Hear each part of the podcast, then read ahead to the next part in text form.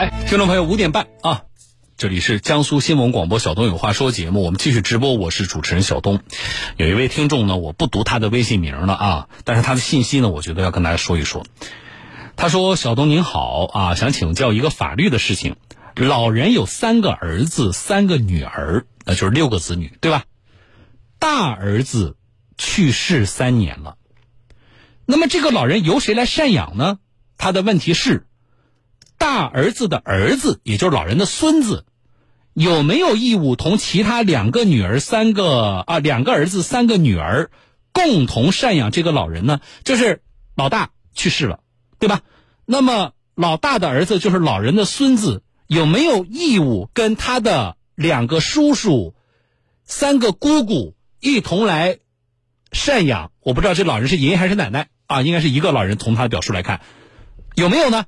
没有，对你没听错，没有这个孙子没有义务与他的叔叔和三个姑姑一同来赡养他的爷爷或者是奶奶。啊，具体的规定，婚姻法里、民法典里都有，我就不搬具体的法条了。所以这个法律的问题是明确的，啊，假如说啊，我说是假如说，那么。家里边第二代呀，就老人的子女之间没有那么多人，啊，那么而且呢，老人的子女这一代呢都不在了，在这种情况下，如果说第三代啊孙子这一代也不赡养的话，如果那老人可以起诉，那到时候法院来判的时候，他就不是依据我们刚才说的婚姻法和民法典，依据公序良俗，法院可能也要考虑到每个家庭具体的情况。可能会协调酌情，啊，根据具体的情况，啊，来让第三代，啊，承担部分的赡养的责任，是这样的啊。但是就他们家这种情况，六个子女，五个还在呢，现在要拉着孙子一起来赡养老人，我觉得没有道理。好，这是法律问题。另外，我其实给这个听众朋友回信息就回了一句话，这也是我看到这条信息的时候，我最想问的一句话。老大就是。大儿子没了，对吧？人走了，其他五个子女都没办法赡养一个老人吗？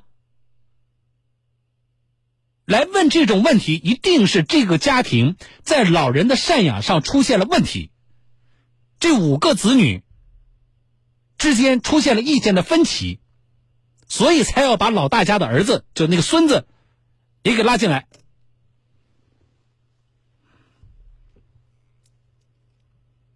法律问题我可以解答，啊，可是这个家的赡养问题，我们给不了什么建议。为什么？因为能讲的道理，凡是我能讲出的道理，他们肯定每个子女都能讲。应该赡养老人吗？咱们兄弟姐妹六个，五个还尚在人间。爸妈还剩一个在，应该赡养吗？有义务赡养吗？有能力赡养吗？非得拉到拉到孙辈一起来赡养吗？就这些道理，他们每一个当子女的都知道，啊，这都不需要去普及法律问题。但是显然讲道理，这个时候对他们来说是没有太大用的。啊，所以法律问题我解决了，啊，我回答了。如果这家的子女在听节目的话，我刚才提的那些问题，啊，你们各自想一想，啊。好了，这里是江苏新闻广播小东有话说节目。来，我答应大家，我说我要让那个我们的气象记者去了解天气的情况啊。我接下来和大家来说，呃，今年。早就进梅雨季了。当时江苏入梅那天，我还专门的和大家说过，我说江苏入梅了，啊！但是这已经是过了这么多天了，你觉得今年的梅雨季也没有一个梅雨季的样子，对吧？啊，我倒是觉得挺好的。我当时江苏入梅那天，我就跟大家说，我说又快，这又到了洗完衣服晾不干的时候了，啊！但是呢，过去这些天呢，呃，就完全没有呈现出梅雨季的特点，啊！但是今天为什么又关注这事儿呢？是因为。呃，至少目前的就现阶段的气象预报说，梅姑娘要发力了，啊，那就意味着要下雨了，是吧？来，我们请气象记者来介绍一下啊，江苏台气象记者江齐慧，齐慧你好。哎，你好，小东。啊，是要下雨了，对吧？对。其实现在我们从今天感觉到，这天气已经是有点闷了，嗯，就是觉得有种雨还要好像想下，但是还没有下下来的那种感觉，嗯，因为整个雨带呢是已经逐渐是从这个呃北方是已经是逐渐这个北抬到我们现在是整个江苏上空或者沿江这这一片区长江以北地区，其实整个上空已经是被这个比较厚的一个云层笼罩，所以呢，从其实晚间开始，其实今天整个江苏的沿海区域已经开始有下雨的这个情况了，像。南特别是南通启东那边，今天早上六个小时就下了两百毫米的一个降水量，而且当地发布了这个红色的这个暴雨预警。其实他们这个降水已经非常明显，现在雨带呢是逐渐往南移，所以现在从今天晚些时候到明天，一直是到后天，整个淮河以南地区，像我们江苏沿江，其实就是沿江苏南地区，它这个降水呢是相对会更集中一些。呃，所以就是这这段时间，特别是这个周末这两天，可能局部地区会达到一个大暴雨的一个量级，所以这样的话。啊，还是对大家出行还是有一些影响的啊。那我觉得大暴雨的这个级别，就是大家还是要注意，特别是周末出行。对，呃，那呃这种这种感觉，就是从降雨，因为我们呃原来入梅的时候，我们就说过出梅应该在七月的中旬差不多，我记得对吧？是的，是的。现在还是这个判断吗？目前还是这样的一个判断，因为虽然说，就像之前有个就是网友也说，说这个降雨其实从入北以来，这个降雨并不是给大家感觉并不是很多，嗯，就只是感觉下了一两天，然后又停了，嗯嗯。其实从现在开始，因为它整个这个蓄水量，就是说降雨的这个蓄水量是达到一定比较充沛的一个状态，嗯，所以一从现在开始一直是到九号，可能这一个星期都是会连续性的下降水，嗯，那也就是说我们现在的判断还是在七月中旬才有可能出梅，对。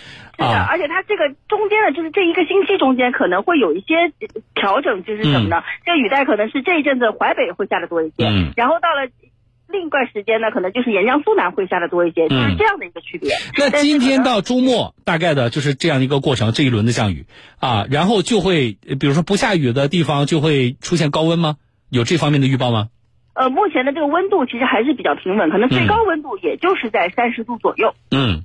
其实温度倒不会特别高，但是呢，因为这个空气湿度大，还是会比较闷热。嗯，但是大家做好这个呃准备啊，特别刚才说的，如果呃出现这种大暴雨级别的降水的话，其实还是会对大家的出行，包括各地的生产生活带来很大的影响的。另外就是我们最后就是要提醒的，就是不仅是下雨了，其实像东部沿海的区域的风会很大，而且这这。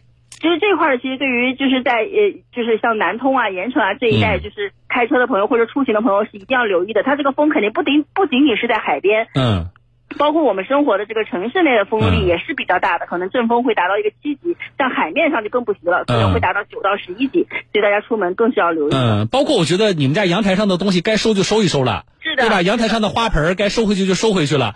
啊，要检查一下阳台上的那个这个窗户啊，固定的情况怎么样？我们不是没吃过这种大风的亏，对吧？啊，所以大家注意。好，非常感谢齐慧带来的报道，我们再见。好，嗯，呃，然后呢，今天啊，针对于呃逐渐到来的这个降雨，今天下午江苏省防汛防旱指挥部办公室召开了一个会议，部署了本轮强降雨的一些防御的情况，来连线去现场采访的江苏台记者孙鑫，你好。主持人你好，嗯，给大家说说下午会议的情况。好的，那我在现场也是得到了这个省防办的这个现场的一个消息啊。呃，据省防办的这个相关负责人介绍呢，近期我省会出现入梅以来最强的这个降雨过程。嗯，那主要是集中在苏北和苏南沿江地区，预计是对苏北的影响比较大。嗯，那么在这个河湖这方面呢，比如说像这个水阳江。湖河、苏南运河等部分河道的水位呢，预计是可能会超过警戒水位。嗯，那么里下河，也就是在这个盐城、泰州这一带啊，可能会出现涝水。淮河呢会发生这个明显的行洪过程，可以说这个防汛形势还是比较紧张的。嗯，那么就目前的情况来说呢，全省水情还是比较平稳的，主要的河湖库。是调度运行良好。那淮宜数四地区，也就是苏北这一带啊，主要的湖库水位也是低于郡县水位的。截止今天早上八点，比如说这个洪泽湖啊、落马湖，包括这个苏南地区的太湖以及呃南京的这个长江。江南京段的高潮位，秦淮河的警呃秦淮河的水位都是低于这个警戒水位，还是比较平稳的。那在这个呃水库方面呢，全省是。四十九座大中型的水库，有一座是略略超过这个汛限的水位。目前，呃，相关部门也是在加大它的这个排水，来降低它的水位，减少未来降雨对它的影响。那么，目前省防办也是在现场，呃，视频连线了各地的这个防办啊，严格的呃要求他们去严格的落实这个防汛的责任，加强监测、预报、预警，呃，同时也加强当地的这个水利工程的调度，强化防。防汛值班值守，来保障这个防汛的安全。嗯，好，非常感谢孙鑫的报道，谢谢，我们再见啊。好了，这里是小东有话说，来进广告，呃，时间不长，稍后回来看大家的微信啊。